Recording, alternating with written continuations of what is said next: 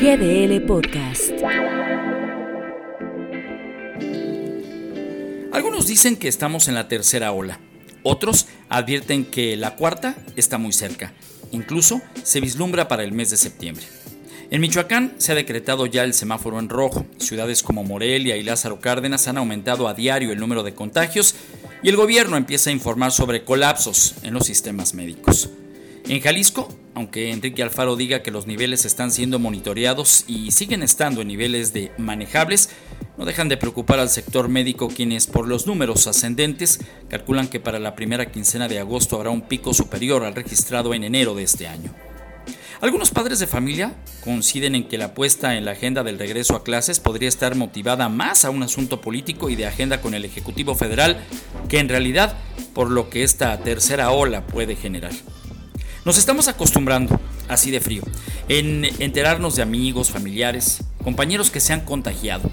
Se vuelve común saber que los tenemos hospitalizados o que han caído en gravedad. ¿Y por qué no?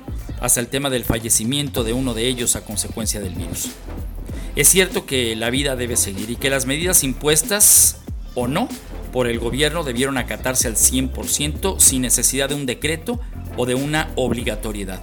Pero parece que seguimos insistiendo en que no nos pasará nada y quien se contagia es porque usó el transporte público, salió de compras, fue a una fiesta o llegó de viaje.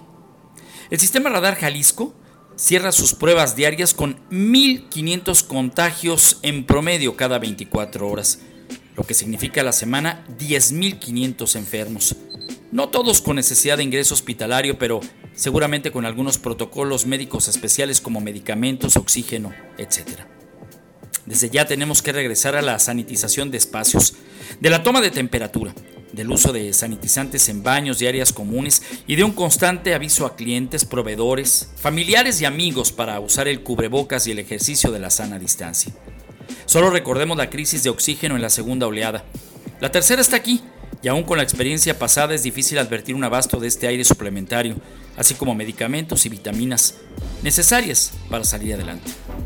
Los médicos especialistas se declaran saturados y ahí vendrá también otra crisis en el tema de la atención, pues ante el crecimiento de los casos, hoy en día se han complicado las atenciones en esquemas familiares donde desde los niños hasta los adultos mayores, cada uno en su necesidad, está convirtiéndose en parte de un estrés que en los últimos días ha provocado un desgaste en los especialistas de salud ante estos cuadros donde todo comenzó en una fiesta o en un encuentro con algún consanguíneo que ya traía el virus.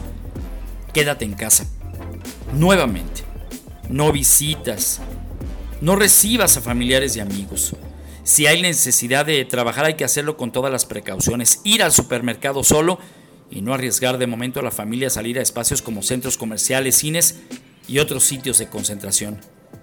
Si viajas, al regreso trata de mantenerte aislado por una semana, usando cubrebocas de manera permanente, incluso con la familia, guardando distancias y monitoreando constantemente el estado de salud. Un mensaje de buena vibra a quienes están contagiados puede ser el mejor regalo que pueda recibir alguien que en estos momentos se encuentra convaleciente. Y pensar que el uso del cubrebocas no te quita la respiración, como lo hace el virus con muchos que, conectados a un respirador, están entre la vida y la muerte. Soy Ramiro Escoto para GDL Post. GDL Podcast.